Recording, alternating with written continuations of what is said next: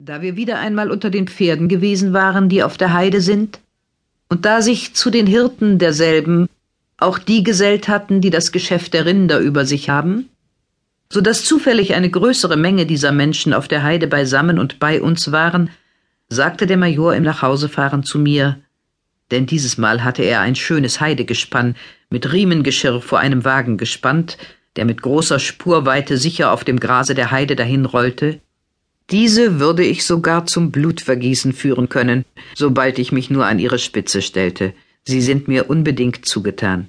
Auch die anderen, die Knechte und die Arbeiter, die ich zu Hause habe, würden sich eher die Glieder zerschlagen lassen, ehe einer zugäbe, dass mir ein Haar gekrümmt würde. Wenn ich nun die dazu rechne, die mir wegen dem Verhältnisse der Grundherrlichkeit untertan sind und die mir wie ich bei vielen Gelegenheiten erfahren konnte, vom Grunde des Herzens zugetan sind, so würde ich, wie ich glaube, eine ziemlich große Zahl von Menschen zusammenbringen, die mich lieben. Seht nur.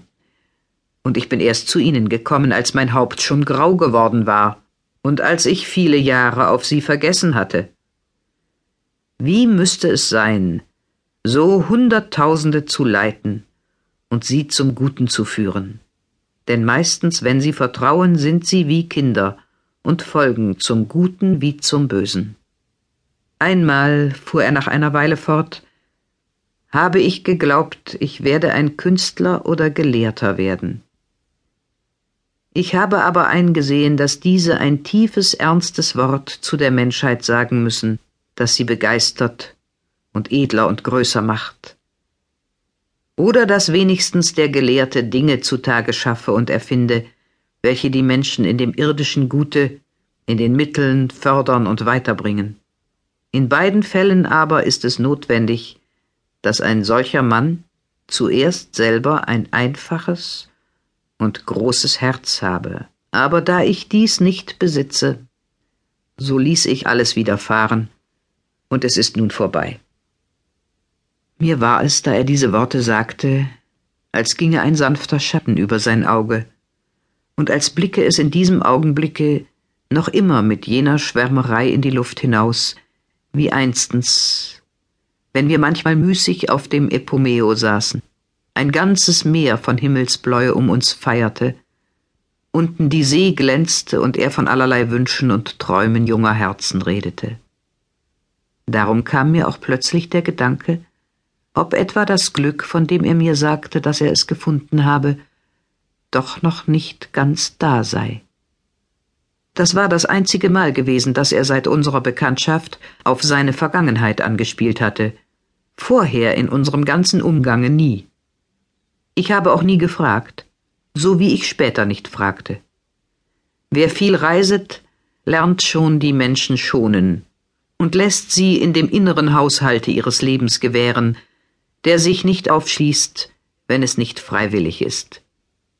Ich war nun schon ziemlich lange auf Uvar und war gerne da, weil ich an den Beschäftigungen des Ortes mit Aufmerksamkeit und öfter auch mit wirklicher Tätigkeit Anteil nahm und weil ich zu anderen Zeiten an dem Tagebuche meiner Reisen und Erfahrungen weiterschrieb.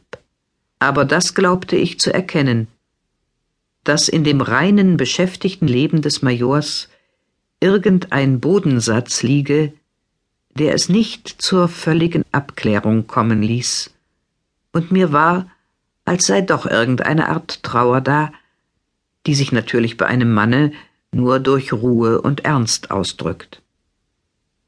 Sonst war er in seinem Leben und in seinem Umgange mit mir sehr einfach, und von einer Zurückhaltung oder Verstellung war nicht im geringsten die Rede. So stand auf dem Tische seines Schreibzimmers, in das ich sehr oft kam, und in dem wir an heißen Nachmittagen oder abends bei der Kerze, wenn wir noch nicht schlafen gingen, von verschiedenen Dingen plauderten, ein Bild. Es war in schönem Goldrahmen das verkleinerte Bild eines Mädchens von vielleicht zwanzig, zweiundzwanzig Jahren, aber sonderbar war es, wie auch der Maler die Sache verschleiert haben mochte, es war nicht das Bild eines schönen, sondern eines hässlichen Mädchens.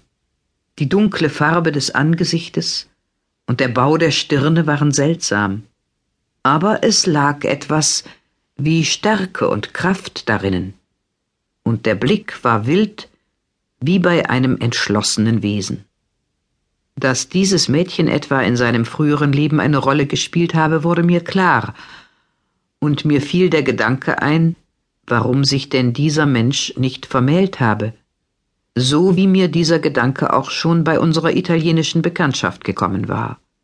Aber nach meinen Grundsätzen hatte ich damals nicht gefragt und fragte auch jetzt nicht. Er durfte freilich das Bild ruhig auf dem Tische stehen lassen, denn es kam niemand von seinen Leuten in das Schreibgemach, sondern sie mussten im Vorzimmer, wo ein Glöcklein beim Eintritte läutete, stehen bleiben, wenn ihm einer etwas zu sagen hatte. Auch von seinen Bekannten und von Besuchenden kam niemand in das Zimmer, da er sie immer in seiner anderen Wohnung empfing. Es war also schon ein Grad Vertraulichkeit, dass ich da hinein durfte und alles besehen konnte, was da stand und lag. Diese Vertraulichkeit mochte ich wohl dem Umstande zu verdanken haben, dass ich nie forschte und grübelte.